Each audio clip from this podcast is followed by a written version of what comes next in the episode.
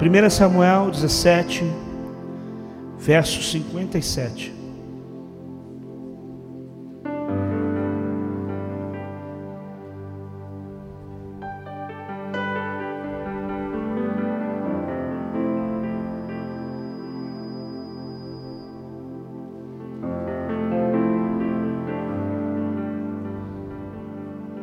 Amém, irmãos? O Senhor está aqui nessa noite.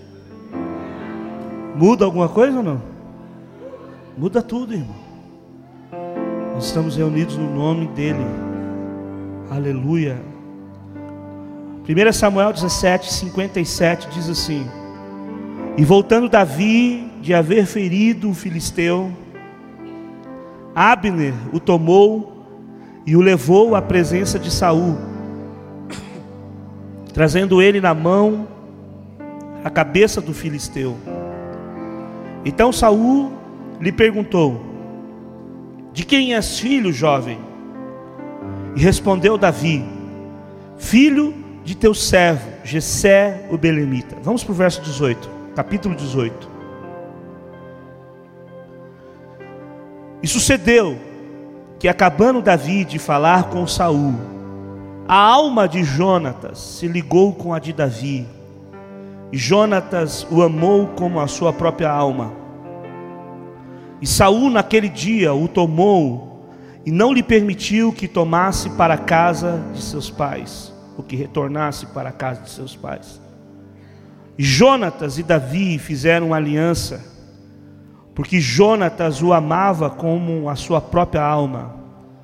E despojou-se Jonatas da capa que vestia e deu a Davi, como também a armadura, inclusive a espada, o arco e o cinto. Eu queria que vocês repetissem comigo o verso de número 4, após mim. Diga assim: E despojou-se Jonatas. Tá isso, tá bonito. Mais uma vez, vamos lá. E despojou-se Jonatas eu não estou ouvindo esse lado aqui, irmão. Eu estou surdo. Vamos lá. E despojou-se Jonatas da capa que vestia e a deu a Davi, como também a armadura, inclusive a espada, o arco e o cinto. Queridos, eu quero falar sobre aliança ou amizade.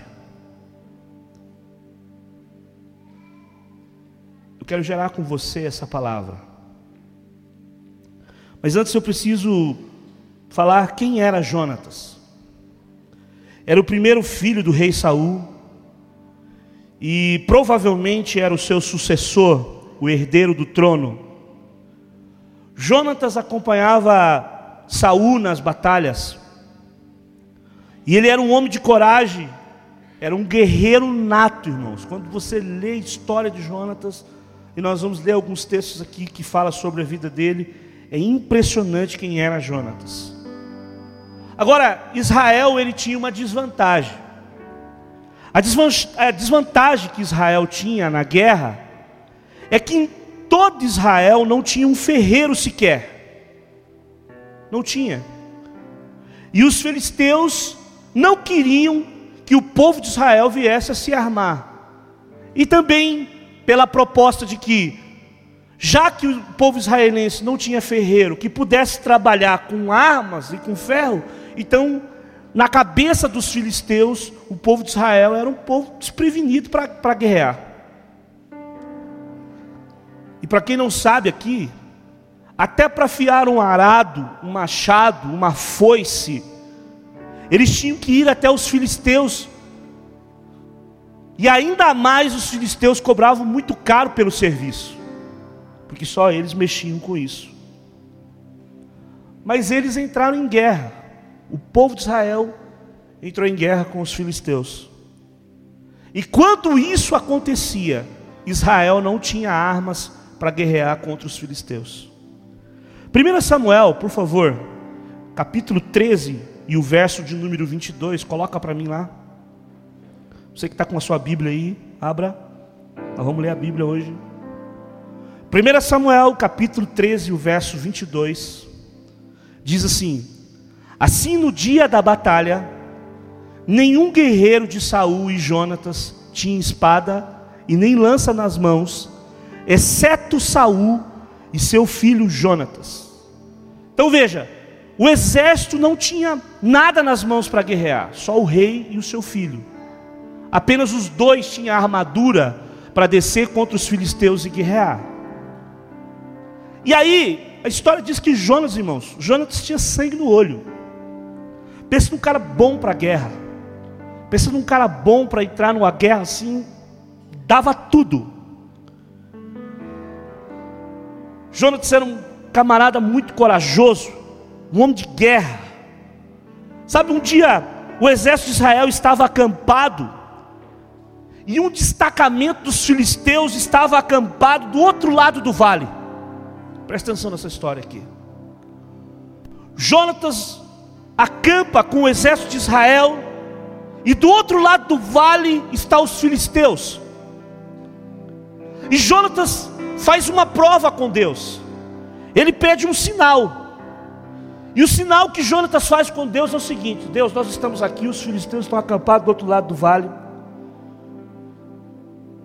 Quando nós chegarmos lá e nos mostrarmos a eles, e eles disserem: Venha até nós, nós saberemos que o Senhor nos está entregando esse povo nas nossas mãos e nós vamos partir para cima. Então, olha só, eles estão acampados com o povo de Israel aqui, do outro lado do vale, os filisteus esperando o povo de Israel para guerrear.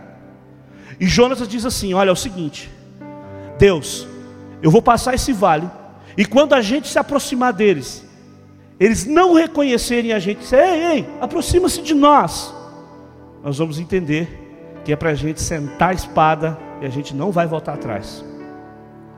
Abra comigo 1 Samuel, capítulo de número 14, o verso de número 11, eu quero falar dessa história aqui.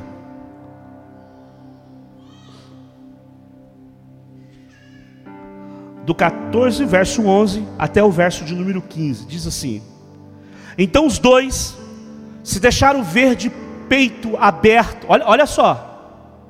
Então os dois se deixaram ver de peito aberto pelo destacamento dos filisteus, que comentaram entre si: Eis que os hebreus estão abandonando os buracos onde estavam escondidos. E gritaram para Jonas e o rapaz que acompanhavam: Subi até aqui pois temos algo a dar a vós, temos algo a dar-vos a conhecer. Diante desta convocação, Jonatas advertiu o seu escudeiro: conserva-te atrás de, ó, fica para trás de mim. Ele nos chamou, fica aqui para trás, nós estamos indo até lá. Porque Yahvé, porque o Senhor acaba de entregá-los nas nossas mãos. Então ele faz um teste e ver a prova real de que Deus estava com eles. Então, Jonatas era sangue no olho, era um homem de guerra, ele confiava em Deus.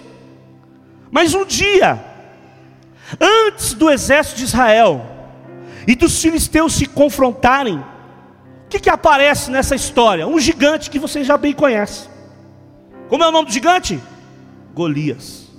Aqueles Golias tinha 2,90 metros de altura, usava um capacete de bronze, vestia uma couraça de escama de bronze que pesava mais ou menos 60 quilos. A ponta da lança pesava mais ou menos entre 7 quilos.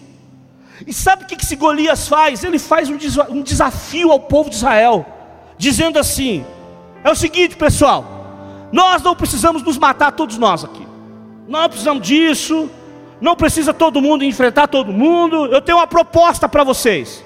E o gigante faz a proposta dizendo assim: Vamos lutar só eu e algum de vocês. E caso quem perder, o seu povo será escravo do outro. Então eu tenho uma proposta boa para vocês, para que vocês preparem alguém daí e que venha lutar comigo. E caso o povo que perder, vai servir de escravo para o outro. Que proposta, hein, irmão? Você ia? cara com 2,90 metros de altura, um capacete de bronze, vestia uma coraça de escama que pesava uns 60 quilos, só a ponta da lança mais ou menos uns 7 quilos. E sabe o que esse cara faz, irmão? Esse cara passa durante 40 dias, de manhã e de noite, de tarde, afrontando e desafiando o povo de Israel. Não tem homem aí não. Tem algum coxa branca aí?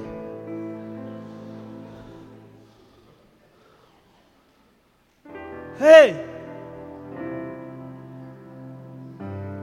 40 dias afrontando o povo de Israel. Sabe onde é que o povo de Israel estava? Escondido. E esse cara gritava, irmão. 40 dias. 40 dias. E o que, que acontece? Nesse momento, Davi entra na história. E quem era Davi? Davi era um caçula de uma família de oito irmãos. 1 Samuel 18, 23 diz que Davi era de uma família pobre. Davi diz que era pobre e humilde. Era pastor de algumas poucas ovelhas. Sabe por quê que era poucas ovelhas? Porque o seu irmão vai dizer para ele assim, lá em 1 Samuel 17, 28, Você quer o que nessa batalha? O que você veio ver nessa batalha? Com quem você deixou aquelas poucas ovelhas lá?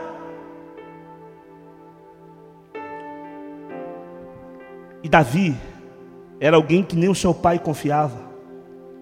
Pois quando Samuel vai até a casa de Jessé para ungir o novo rei, ele pede que este chame todos os seus filhos, você sabe bem da história. E quando Samuel diz: Você não tem mais nenhum filho, eis que ele responde: Ah, tem um que está cuidando das ovelhas. Eu me pergunto, irmãos, por que, que Davi cuidava das ovelhas? Outra pessoa poderia fazer isso. Quando Davi vai até o campamento de Saul, ele deixa as ovelhas com um servo, com um guarda. Por que, que o filho está cuidando das ovelhas? Enquanto os outros estão todos em volta da mesa. E aqui Jonatas e Davi se encontram. E nesse momento a vida desses dois homens se cruzam. E eu fico imaginando Jonatas vendo tudo o que acontecia. A coragem de um menino que aparece olhando aquele gigante afrontando o povo de Israel e dizendo: Quem é este incircunciso que está gritando por 40 dias, afrontando o povo de Deus? Jonas está, Davi está dizendo assim: esse cara não tem aliança com Deus. Essa palavra circuncisão falava de aliança do povo de Israel e Deus. Então, quando Davi pisa no campo de guerra, ele já percebe que aquele gigante não tem aliança com Deus. E Jonas está olhando tudo isso, está olhando a ousadia de Davi. E você sabe bem que eles não tinham armas, eu acabei de ler aqui para você. E Jonas está vendo um menino se dispondo para guerrear, para ir para cima do gigante. A coragem de Davi. Jonas está olhando a confiança de Davi em Deus. Jonas falou, parecia que ele ia morrer, esse cara vai morrer. E o mais interessante é que o rei chama Davi, porque Davi se propõe a guerrear contra o gigante, e diz: Eu vou pegar esse cara, eu vou botar esse cara para baixo, eu vou arrancar a cabeça dele, vou passar a espada na cabeça dele e vou trazer para vocês. Aí Saúl diz: Chama ele, chama ele. E quando ele chama, o rei oferece para ele as suas armas. Menino, está doido? Você quer partir para cima desse gigante? Eu vou, eu, você tem que ir pelo menos com algum, um 38 na mão, cara. Não, não dá.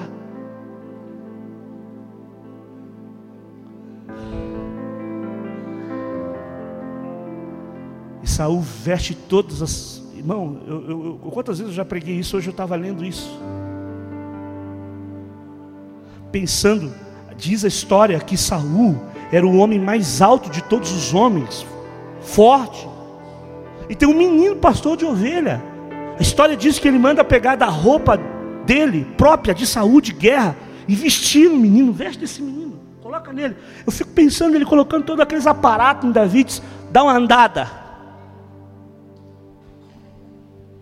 Bom, não dá. O cara não tem como. Não vai dar. A história diz que ele arranca tudo aquilo e diz assim: Eu não preciso disso aí, você me desculpa, mas sabe o que é isso, irmão? Gente que sabe para que nasceu e sabe a sua identidade em Cristo Jesus. Não, cara, eu não preciso do ministério do outro. Eu não preciso ser igual ao outro. Eu sei o que Deus depositou aqui dentro. Ele é Ele, eu sou eu. Não, eu queria cantar igual o Weber, aquela voz rouca no final. Ah, não, cara. Seja você mesmo.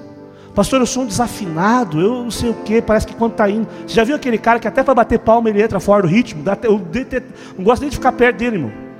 A igreja bate palma, ele bate. Tudo atravessado, fica até, sai até de perto dele. Mas ali dentro tem uma particularidade com Deus que só Ele tem. Posso falar uma coisa para vocês aqui nessa noite? Você não precisa ser o outro, você só precisa ser você mesmo. Deus quer usar você mesmo. Aleluia!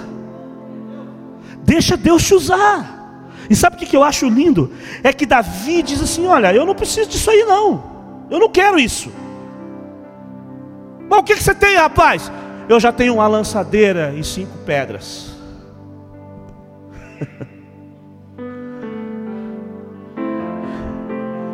Eu acho que Saul olha assim e fala, vai morrer. Mas quem sabe, quem é em Cristo Jesus, sabe que o que você tem vai fazer um estrago, irmão.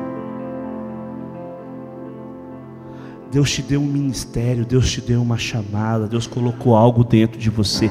Usa isso pelo amor de Deus. Talvez você está se comparando a alguém. Não, eu sou inferior. Irmão, pare com esse negocinho assim.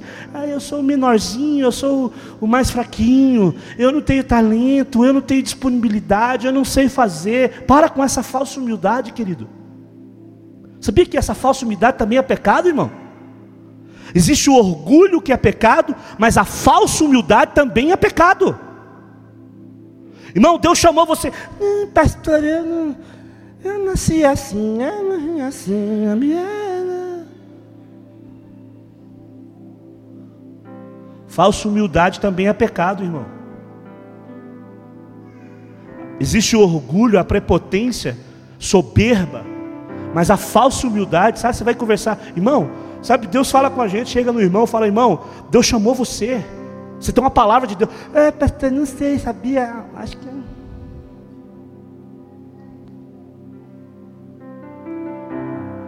Eu gosto quando o Lucas faz o vídeo dele, né? Quem já viu os vídeos do Lucas no YouTube? Daí, mano, ó. Sangue no olho, mano. Mas é o jeito que Deus usa essa parada, isso ficar aí encostado aí. É. Não adianta eu tentar ser igual a ele, não vou conseguir. Seja você mesmo. Pega a tua lança. Pega as tuas pedras. Pega o que Deus te colocou na tua mão e faz o que ele mandou você fazer, e ponto final. O problema é que a gente vive de comparação, irmão. Ah, eu queria ser igual o pastor. Para primeiro, para você ser igual eu, você tem que ter cento e alguns quilos.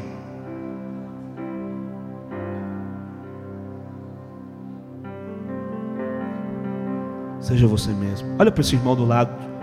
Acorda ele e fala: Seja você mesmo. Fala para ele assim: você não precisa imitar ninguém. Você tem uma identidade aí dentro. E é isso que Deus quer fazer. Deus quer usar o que você tem. O que era um cajado na mão de Moisés, só um galho seco, mas quando ele colocou na mão de Deus, virou uma chave para abrir o mar vermelho. Deus usa coisas pequenas para fazer coisas extraordinárias. Levante as suas mãos, diga, Senhor, eu tenho algo aqui, Senhor. Aparentemente é pequeno, mas eu vou gastar isso aqui no teu reino. Aleluia. Aleluia. Aleluia. Aleluia. Você tem uma pedrinha, uma funda?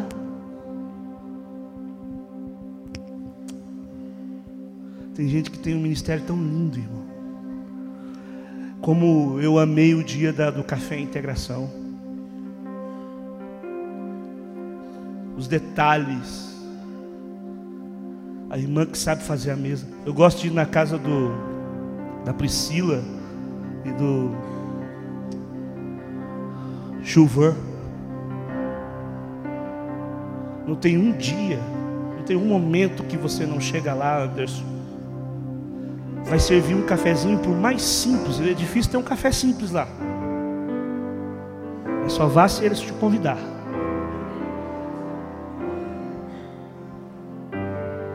Sabe o que é lindo? Chega lá, eles põem aquele suplá assim, os copinhos.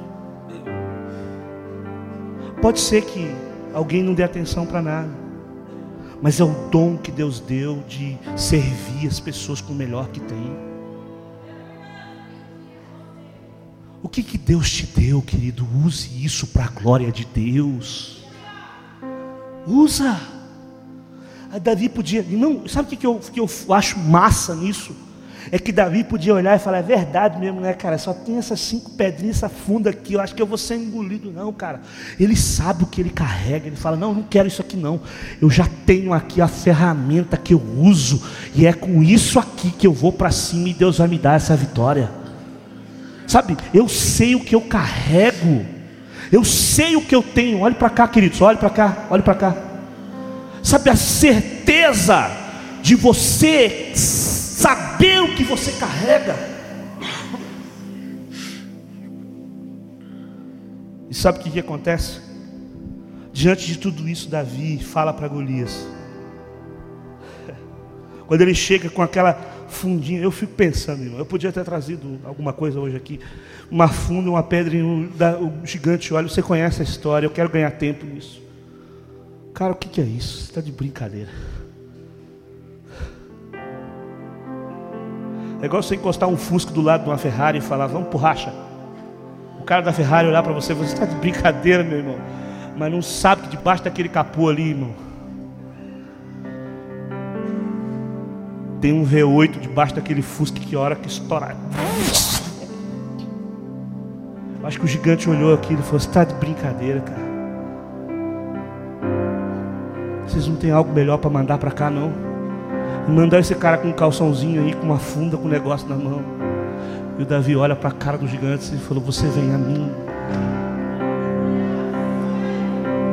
Com espada e com lança.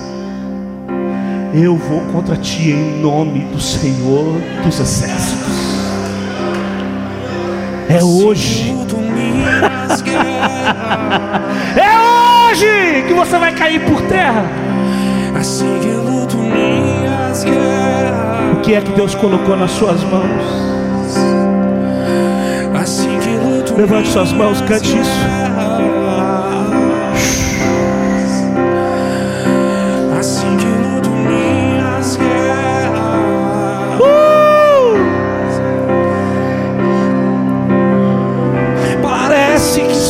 Cercado, mas sou guardado por ti.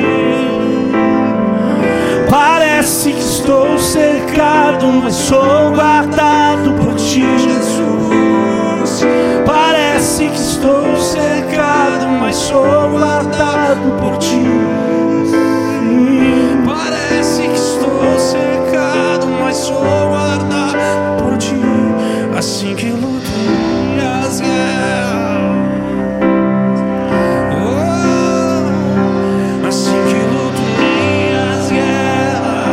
Talvez você está aqui hoje dizendo assim, ó, pastor, eu não tenho tanto conhecimento, eu não tenho tanta profundidade, eu não tenho um ministério eloquente, eu não sei falar.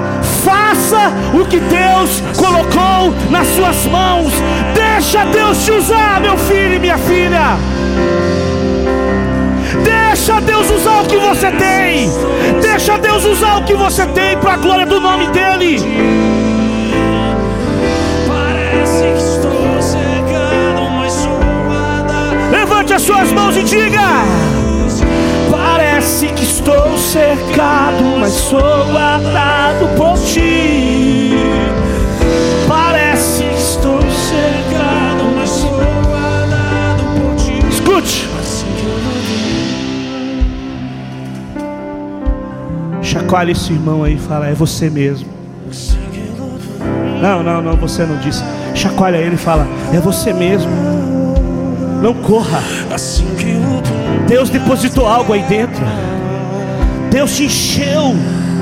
Não menospreze o que Deus colocou aí dentro. Deus te deu ousadia. Deus te deu confiança. Vai para cima, bota o gigante para baixo. Esses são é os dias dos matadores de gigante. Deus está levantando os matadores de gigante que vão botar o gigante para baixo.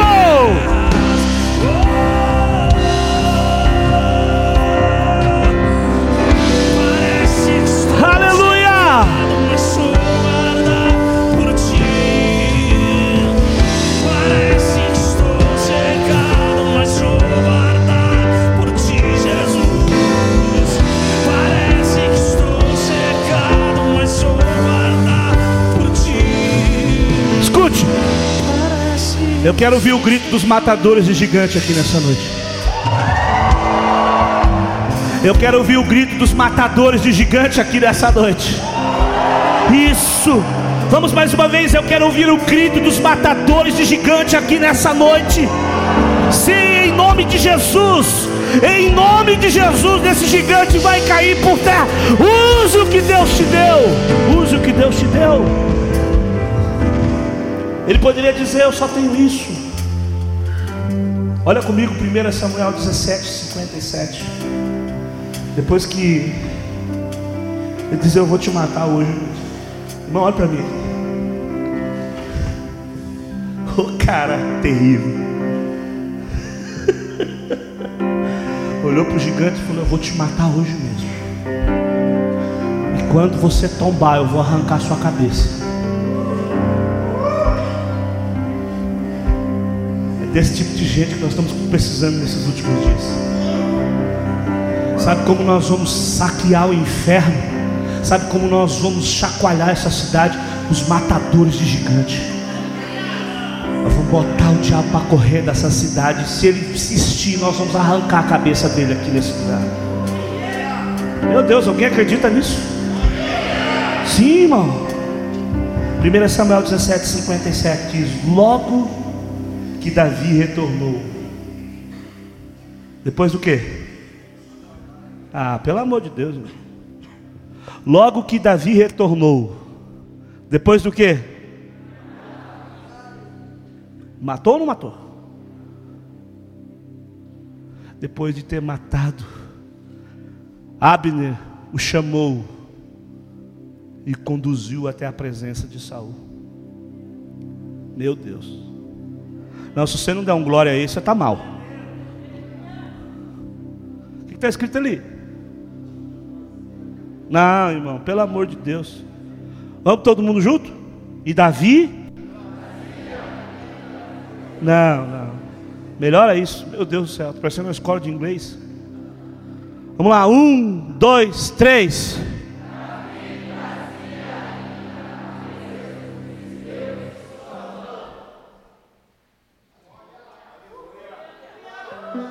Quem vem vindo ali é o Bruno. O que, é aquilo na mão dele? É a cabeça do filisteu, está trazendo. Quem é aquele dali? É o Jonas. Quem é que está vindo? Está vindo com a cabeça do filisteu nas mãos. Deus honrou ele. Quem é aquele dali? É os missionários lá do Assungui. Que eles estão vindo? Estão vindo com a cabeça do filisteu. O demônio dominava naquele lugar, ele foi destruído. O evangelho está sendo pregado, o nome de Jesus está sendo proclamado. O que está acontecendo na cidade de Almirante Tamandaré? O gigante tombou, a igreja está trazendo a cabeça do filisteu, porque maior é o que está conosco. Quem que é aquela irmã ali? Quem que é aquele casal ali?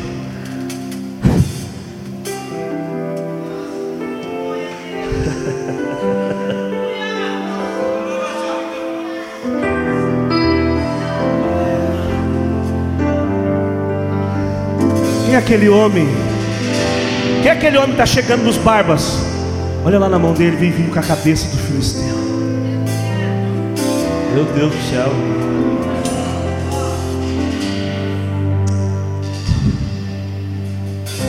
Continuamos. Aleluia. E Davi trazia ainda a cabeça dos filisteus. Volta um pouquinho lá.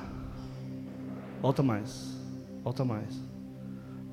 E Davi trazia ainda a cabeça do filisteu em suas mãos.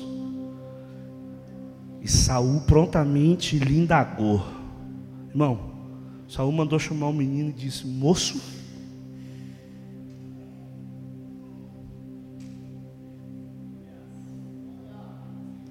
de quem que você é filho? Ao que Davi lhe respondeu: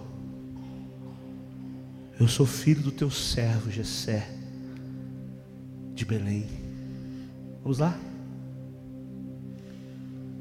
E aconteceu que terminada a conversa entre Saul e Davi, a alma de Jonatas, filho de Saul, apegou-se à alma de Davi com um profundo sentimento de respeito e fraternidade. E Jonatas amou a Davi como a si mesmo. Pode ir. Daquele dia em diante, Saul manteve Davi consigo. Não é bobo?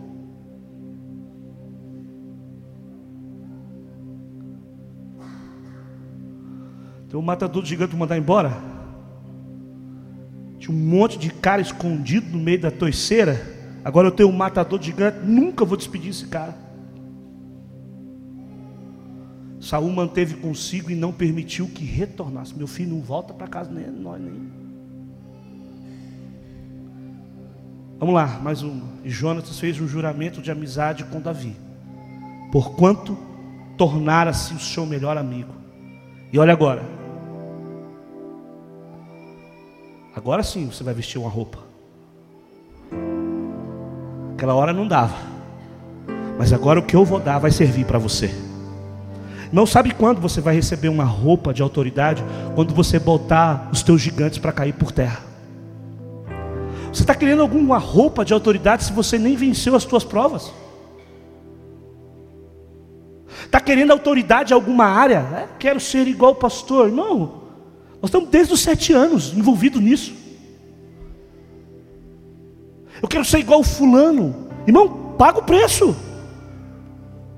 Vamos orar algumas milhas. Vamos fazer algumas visitas. Vamos saber o que é chorar de madrugada.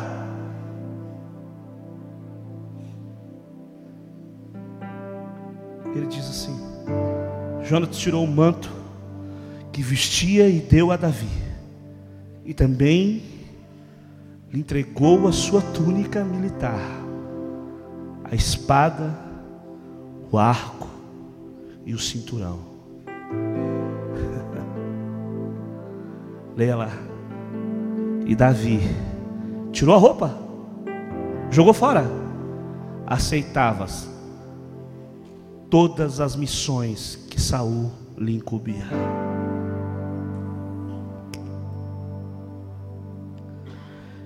Eu creio aqui que essa conversa durou algum tempo.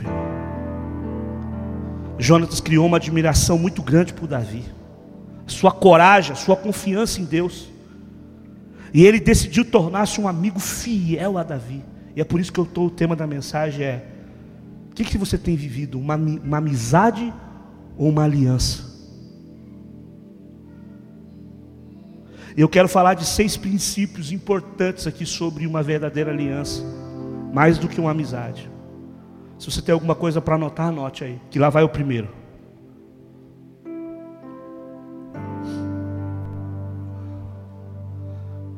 Seis princípios importantes sobre uma verdadeira amizade. Primeiro, nós temos a tendência de tornarmos iguais aqueles com quem andamos. Vou repetir de novo. Temos a tendência de tornarmos iguais àqueles com quem andamos. Eu vou te explicar melhor. Irmãos, nós precisamos andar com pessoas que nos acrescentam. Nós precisamos andar com pessoas que nos encorajam. pessoas que oram mais do que você, do que a mim. Você precisa andar com pessoas que conhecem mais da palavra do que você, que tem mais maturidade em Deus do que nós. Sabe? E em nome de ajudar, às vezes nós seguramos pessoas perto de nós que não querem mudar. Nós trazemos pessoas para perto de nós que não querem mudar. E essas pessoas podem nos contaminar, roubar a nossa alegria, roubar a nossa imagem. Você não consegue ter amizade profunda com muitas pessoas, não adianta, isso não existe. Você precisa escolher com quem quer ter isso.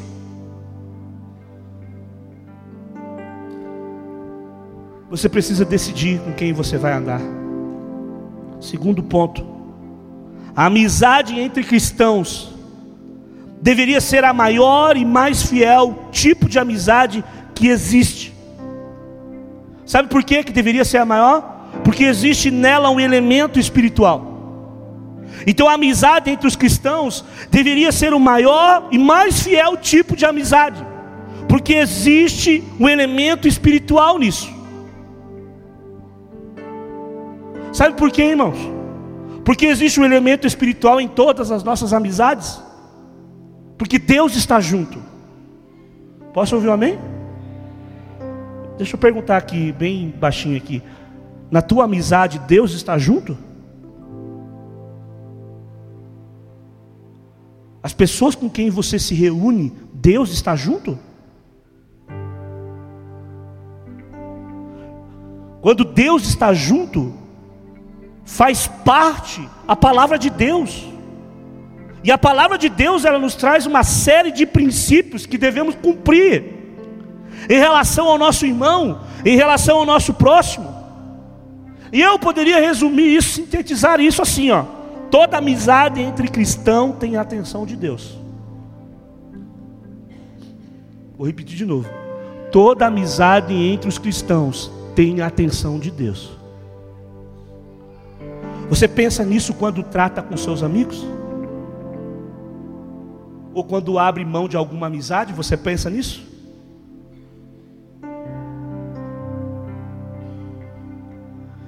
Deus leva tão sério a nossa amizade, o nosso relacionamento com os nossos irmãos, que isso pode nos interferir em nosso relacionamento com Ele. Você está aqui ou não? Deus leva tão sério a nossa amizade entre os nossos irmãos, que se nós não levarmos a sério, isso vai interferir com Ele. Mateus 5, 23. Vamos ler?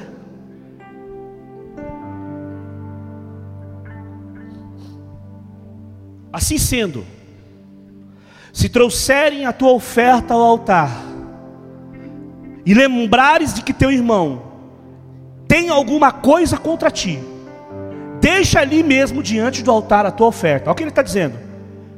Se você está brigado, se você não perdoou, se você tem alguma coisa contra o teu irmão e vem trazer a sua oferta, nem coloque ela, deixa do lado. E primeiro, vá se reconciliar-te com teu irmão e depois volta e apresenta a tua oferta. Você está aqui ou não? Você está aqui ou não? Não, vou perguntar de novo: você está aqui ou não? Se você tem qualquer coisinha contra alguma pessoa, algum irmão, e vem colocar uma oferta de hipócrita, que Deus não quer a tua oferta, irmão.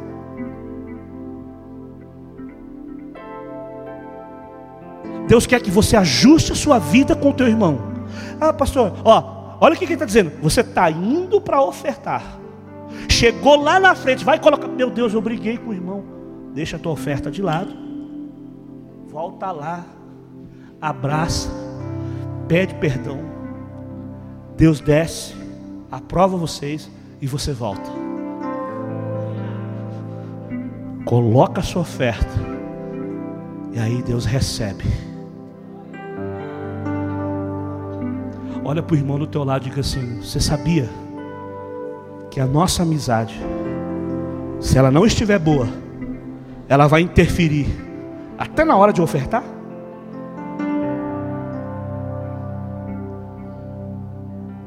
Você precisa levar a sério as suas amizades. Deus está dizendo: se você não se consertar com o seu irmão, nem a sua oferta eu quero.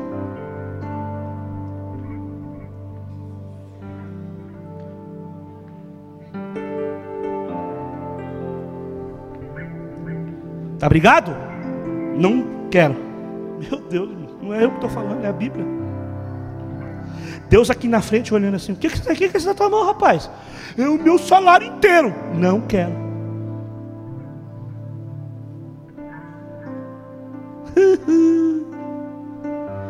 Volta lá. Deixa a tua oferta de lado, para você não esquecer depois que você tem que voltar aqui. Pede perdão, se abraça. E quando vocês se reconciliarem, volta. Que eu vou receber a sua oferta. Porque não adianta você falar que me ama se não ama o próximo como a ti mesmo.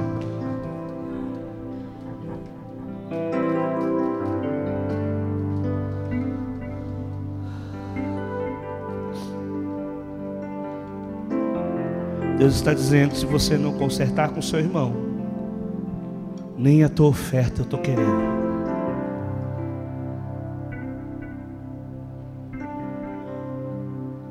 Você já pensou? Você chegar diante de Deus e falar: Deus, eu fui a pessoa que mais ofertei na tua casa. Deus fala assim: Eu nunca recebi a tua oferta.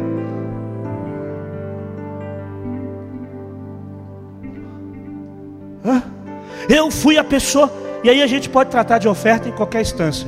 Eu fui a pessoa que me ofertei como músico que me ofertei como pastor, que me ofertei na dança, que me ofertei na mídia, que me ofertei como servo, eu me ofertei na tua obra. E Deus falou: Eu nunca recebi a sua oferta, rapaz. Você tinha problema com o irmão lá, vocês nem se perdoaram. Você se gastou à toa, passou o resto da vida dentro da igreja à toa. Eu nem recebi nada teu.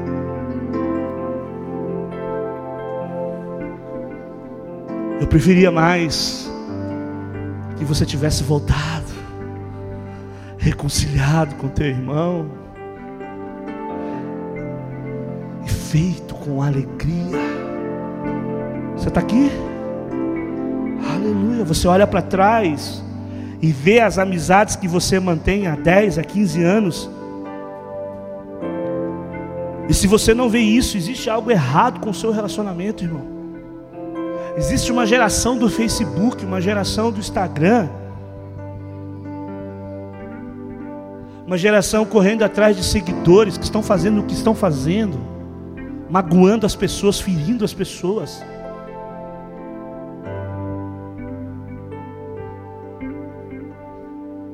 Geração de relacionamentos superficiais. Deus não quer um relacionamento superficial. Deus quer amizades com alianças duradouras. Amém, irmão? E nesse momento, Jonatas faz uma aliança de Davi com Davi. E essa expressão mexe comigo. O que? Uma aliança. Você tem uma aliança com teu amigo? Teu amigo pode chamar, puxar sua orelha? Está errado, cara. Eu não quero um amigo que bata nas minhas costas e eu indo e eu caindo no buraco, irmão. Eu não quero esse tipo de amigo. Sabia? Eu estou correndo desse tipo de amigo que está batendo nas minhas costas e vendo eu caindo no buraco. Estou fora. Eu quero amigos que batem nas minhas costas e falam: você precisa voltar. Você precisa pedir perdão. Você precisa voltar. Esse tipo de amigo que bate nas tuas costas toda hora. Oh, você é o cara! Você é o bababá! Você é, você é extraordinário! Corra! Assim diz o Robson. Corra!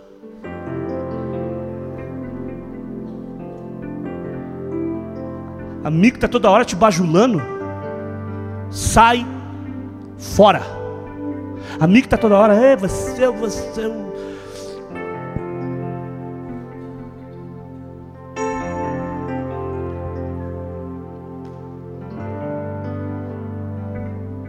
Amigo, você senta na mesa, você tem que se vestir num personagem, que você não pode ser quem você é, cai fora. Amigo, você tem que ficar guardando as palavras, porque se você falar qualquer coisa o cara se machuca. Ah, vá plantar batata. Que tipo de amigo é esse, irmão? Amigo que você não pode ser quem você é?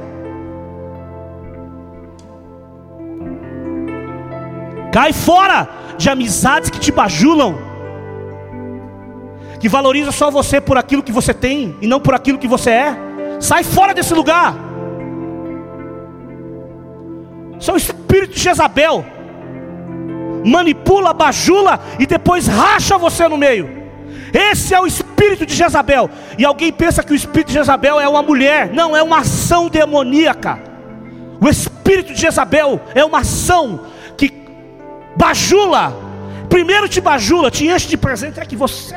Eu tenho medo quando as pessoas chegam na igreja e falam: Você é o meu melhor pastor. Eu já passei 50 igrejas, mas você, gordinho, você é. Olha você. Eu falei: Sai fora. Ó. Aí vem coisa. Você é demais, pastor. Espírito de Jezabel bajula, ganha o coração, entra nos ministérios a qual ele quer racha os ministérios, divide a igreja, acabou tudo. Esse é o espírito de Jezabel. Estou fora, estou correndo disso. Jezabel aqui não. Aqui tem matador de gigante. Posso ouvir o nome deles? Aqui tem matador de gigante. Posso ouvir o grito deles? Nós não queremos o espírito de Jezabel aqui. Para trás de mim, bajulação. Quando eu tenho que implorar honra, é porque daí eu estou suplicando por bajulação. Honra, irmão. Sabe? Você quer me honrar? Você não precisa trazer presente para mim, não. Quer me honrar como pastor? Me honre quando eu não estiver lá perto de você. Então você vai estar me honrando. Sabe quando você honra alguém? Quando você está longe dela. Lá na tua mesa. Quando você está falando da pessoa, lá você está honrando a pessoa. Se você anda com alguém que toda hora está falando mal de alguém, toda hora está expondo alguém, sai fora desse lugar. Assim diz o Robson. Corra desse lugar. Quem são as suas amizades?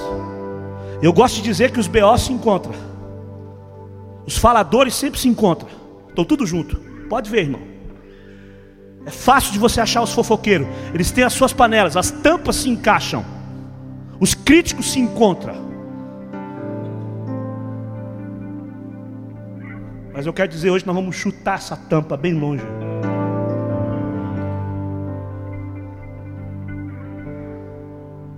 Porque o que vai prevalecer aqui é a unção do Espírito Santo. Ah! Eu quero dizer a você: honre as tuas amizades. Você não é obrigado a sentar com todo mundo. Escute o que eu estou falando. Você não é obrigado a sentar com todo mundo, colocar todo mundo na tua mesa. Mas quem você colocar na tua mesa, honre. Tem um pastor aqui, honre.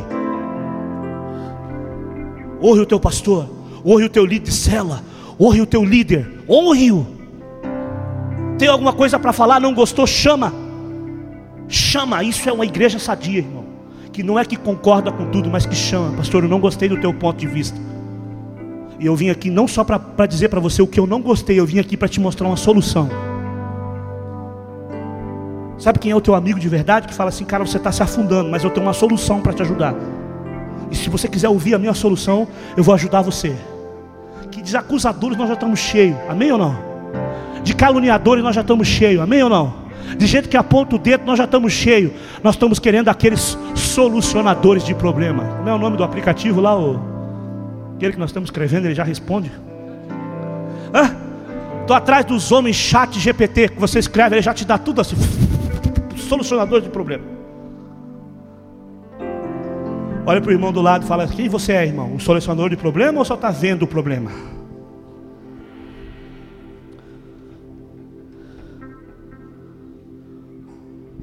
Quem você é. Terceiro, para se construir uma verdadeira amizade é necessário investimento. Você está aqui ou não? Irmão, eu queria ver um amém bem forte. Para se construir uma verdadeira amizade é necessário investimento. Quando Jonatas dá a Davi o seu manto, a sua túnica, a sua espada, o arco, o cinturão, eu creio que Jonas queria oferecer algo que realmente tivesse significado para ele. Cara, eu vou te dar algo que realmente faz significado para você. Você lembra que, lembra que no começo apenas Jonatas e o rei tinham armas? Quantos lembram? Quantos lembram que eu li aqui? Que só o rei e, e, e Jonas tinham armas. Quantos lembram? E o povo de Israel não tinha arma. E por que, que agora Jonas está dando toda a sua ferramenta para ele? Então, ó, pega aqui, ó. Pega minha espada. Você não tem arma? Então eu vou te dar uma arma. Amizade verdadeira tem investimento. Sabe o que é isso aqui, ó? A Dani lá com o doutor André investindo na minha vida. Amizade verdadeira. Pastor, é isso aqui que você gosta, então tá aqui, ó. Invista no seu amigo, cara. Não só para levar para o estádio de futebol, não. Invista na vida dele, comprando um livro, honrando a vida dele. O que você gosta, cara? Invista. Tem tipo de amizade que só te suga, irmão. Pelo amor de Deus. É os verdadeiros sanguessuga. Quando você tem dinheiro, está todo mundo perto de você. Quando você não tem, foge todo mundo. Eu falei para o Anderson, Anderson, o dia que a nossa amizade tiver só por causa da comida que está na mesa, eu não quero sentar com você. E nem você comigo. E nós entendemos que os dias que nós não temos nada, só um copinho de chá, nós estamos juntos. Essa semana nós tivemos uma discussão feia, nós dois. Estou falando aqui, irmão. Que amizade é isso. Mas depois me perdoa antes. Vem aqui me dar um abraço, gordão. Eu não consigo viver sem você.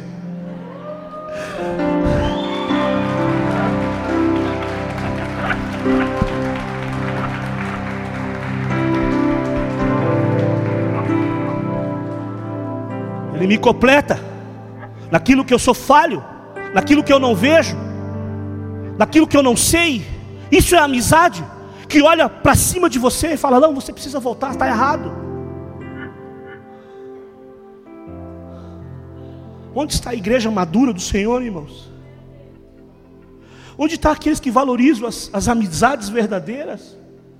Gente falsa, estão cansados disso, irmão. Quem sabe você veio de uma igreja onde tudo era falso, onde as pessoas só falavam mal da vida dos outros. Meu Deus, o pastor falou com o outro pastor que brigou. Hã? Eu brigo até com a minha mulher, irmão. E moro com ela há 20 anos. E ela briga comigo e é aquela, você conhece aquele hino? E de dia a gente briga. Conhece? Toca ele. Não.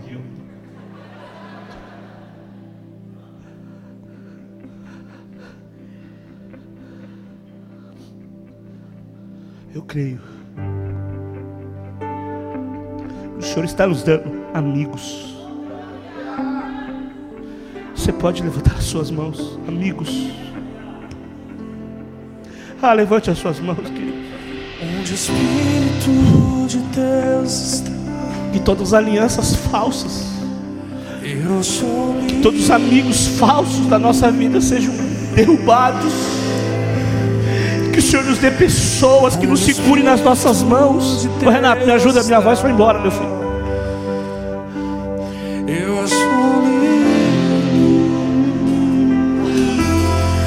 Amigos fiéis, amigos leais, amigos Elton, amigos.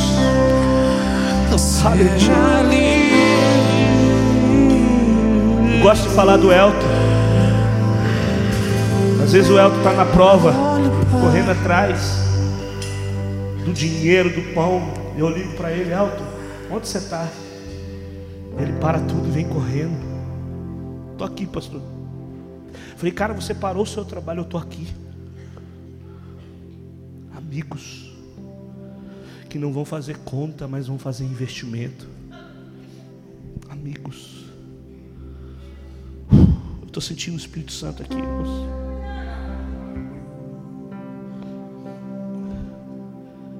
Quando Jonatas dá a armadura, toda a sua armadura para Davi, aquilo significava sobrevivência.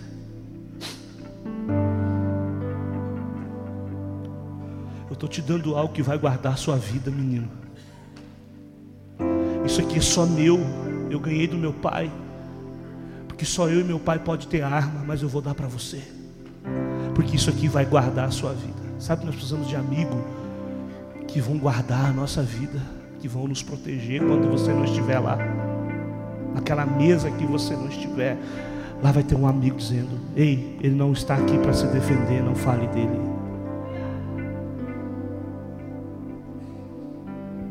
Arranque isso da sua boca se você carrega isso. Se você tem costume de se reunir para falar de pessoas, tire isso. Isso é o maior pecado, irmão, quando as pessoas não estão no lugar para se defender.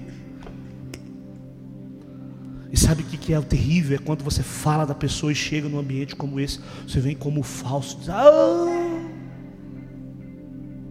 e Deus está lá de cima olhando, dizendo: Eu vou arrancar a cabeça desse cara.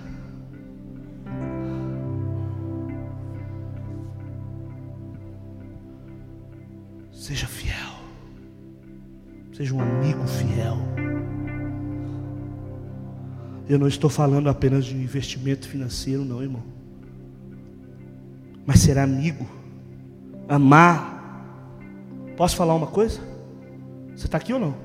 Amar dá trabalho. Quantos aqui tem mais de 20 anos de casado? Levante a mão. Agora amar é uma opção. É uma opção, não é mais aquele negócio de namorado lá. Sim ou não? Sim ou não? É uma opção. Você levanta de manhã, olha para aquela mulher e fala assim: ó, meu Deus, não.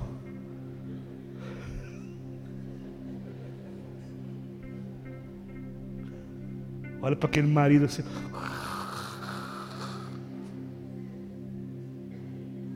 Mulher olha assim, fica parado na cama. O que, que esse homem engoliu, Senhor? O antes não dá porque tem uma maquininha, ele enrola a bunda maquininha dele fica um ronco silencioso, sabe? Só o sopro. Lá em casa não dá, lá o ronco é tenebroso. Matador do gigante.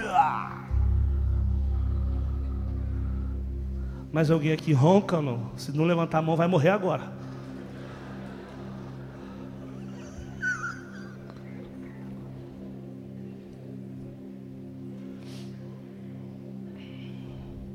Mas fala a verdade. Você levanta de manhã e olha, é uma opção amar.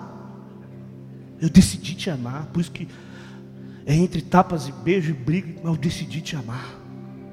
Pode acontecer o que acontecer, eu decidi te amar e nós vamos até o final. A amizade é uma decisão, irmão, e amar dá trabalho.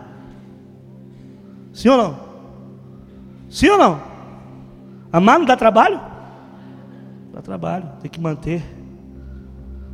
Estou acabando, irmão.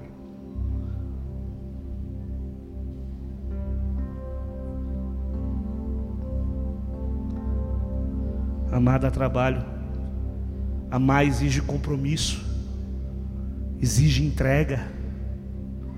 Se você não estiver disposto a isto, você não está disposto a ter amigos. Está me ouvindo?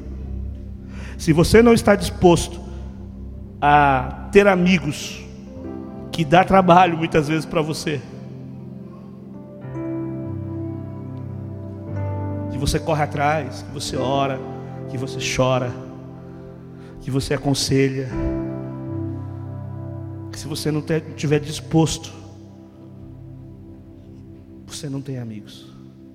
Um amigo verdadeiro está disposto a sacrificar-se você não precisa suplicar um favor de um amigo. Você está aqui ou não? Diga comigo assim: você não precisa suplicar o favor de um amigo. Oh, você pode me ajudar? Você não precisa. Amigo é amigo.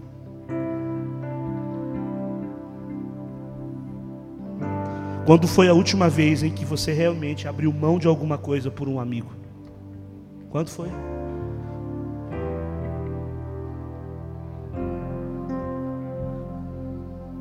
Eu nessa igreja eu tenho amigos. Amigos que quando eu não tinha o que comer sustentaram a minha casa por quase dois anos, dando cesta básica quando eu comecei essa igreja.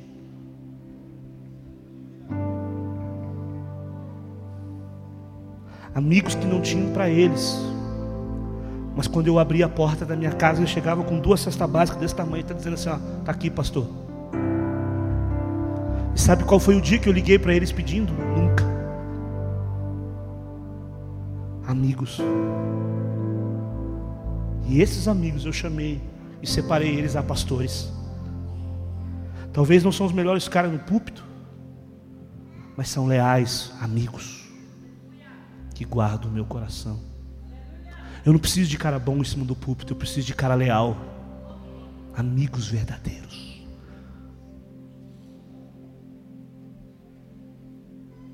Pastor Diogo, que não está aqui hoje, que ganhava mil reais de vale de alimentação, tirava duzentos reais do vale de alimentação e todo dia 20, por dois anos, quando eu comecei a igreja, ele cuidando da minha casa. André com o Jonas, comprando uma cesta básica de 400 reais. Eu estou falando de quantos anos isso, André? Três anos. Todo mês, um ano. E um dia eu estou numa mesa de reunião. E eu entendi que eu, eu precisava abrir mão daquele valor que o Diogo me dava. Eu falei: para, vocês já cuidaram de mim até aqui. E se você sentir de transferir esse recurso para outra pessoa, pode fazer. Eu já entendi que até aqui deu. André, pode parar. Vocês cuidaram de mim até aqui. E hoje o meu trabalho como igreja é cuidar desses meninos que cuidaram de mim e acreditaram em mim quando ninguém acreditou. Tá vendo? Ô Jonas, fica de pé aí. Tá vendo aquele gordinho lá? É por causa dele que você está aqui hoje. Foi ele que saiu atrás de um barracão, junto com o André. Foi ele que falou para mim: Eu acredito na palavra que você carrega. Eu falei: Não, cara, não, peraí. Em uma semana eles arrumaram um barracão sem eu saber. Me colocaram numa fria.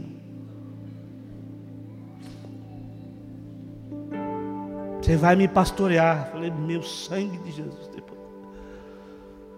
Arrumaram o barracão. Quando eu cheguei no barracão, eles me entraram com o pastor pegando na minha mão os dois. Não, pastor. Iludido eu fui, Senhor.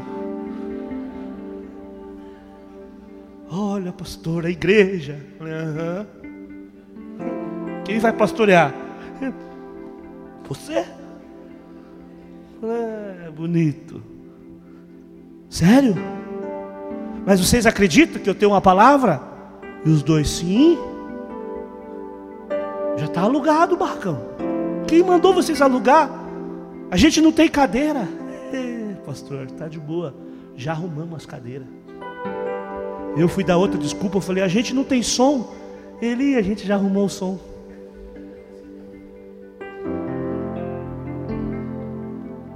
Aí eu olhei para cima assim. Tinha um ninho de passarinho assim. E três passarinhos dentro daquele ninho. E eu lembrei daquela música.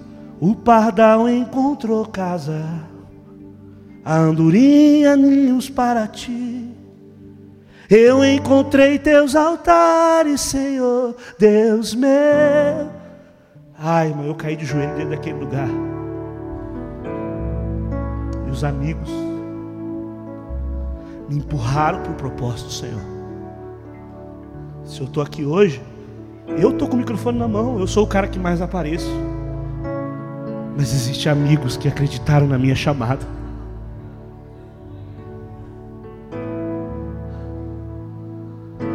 Todo mundo estava me chamando de rebelde, de um monte de nome que você não queira saber, dois amigos estavam dizendo: vai para cima, pastor, Deus vai mandar as pessoas.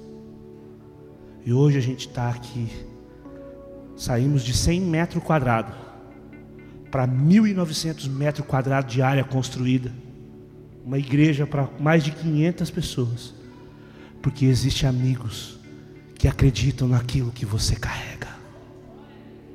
Posso falar uma coisa para você? Você precisa de amigos que acreditem naquilo que você carrega. Levante suas mãos e diga assim: Eu não preciso Não, diga mais alto, diga eu não preciso de competidores.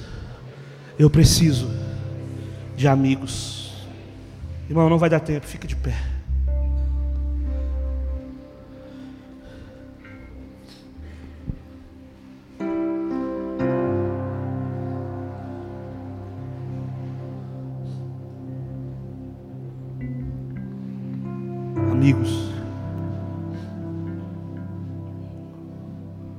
Você tem andado? Quem são os seus amigos? Quem são as pessoas que você decidiu caminhar? Jesus leva tão a sério isso, que ele diz assim: Já não vos chamos mais de servos, e sim de amigos. Essa igreja, ela não tem competidores, ela tem amigos que empurram Sabe quando o cara está pregando aqui em cima, você está aí embaixo dizendo: É meu amigo. Que Deus o honre. Que Deus use. Sabe quando você não está na escala do louvor e tem outra banda aqui em cima, você está aí embaixo dizendo: Usa eles. Honra eles. Cura através deles, Senhor. Faz coisas extraordinárias. Sabe quando você está aqui e você observa que os teus amigos talvez não veio hoje? Você sai daqui e manda uma mensagem dizendo: Eu te vi lá, amigo. Não como uma forma de cobrança. Onde você estava? Não, mas amigo, você fez falta. Porque esse é o sentimento de amigo que guarda. Não é amigo que está na mesa e que está te traindo, vendendo você, vendendo a sua imagem, vendendo o seu ministério. Mas é amigo leal Eu queria chamar você para a gente orar. Por amizade sincera. Por amizades que vão gastar o preço que for em oração, em súplica, em busca a Deus para guardar essa aliança. Eu queria chamar você. Você que talvez tenha um amigo aqui hoje. Queria vir com ele aqui na frente para a gente orar junto. Amém? Sai do seu lugar.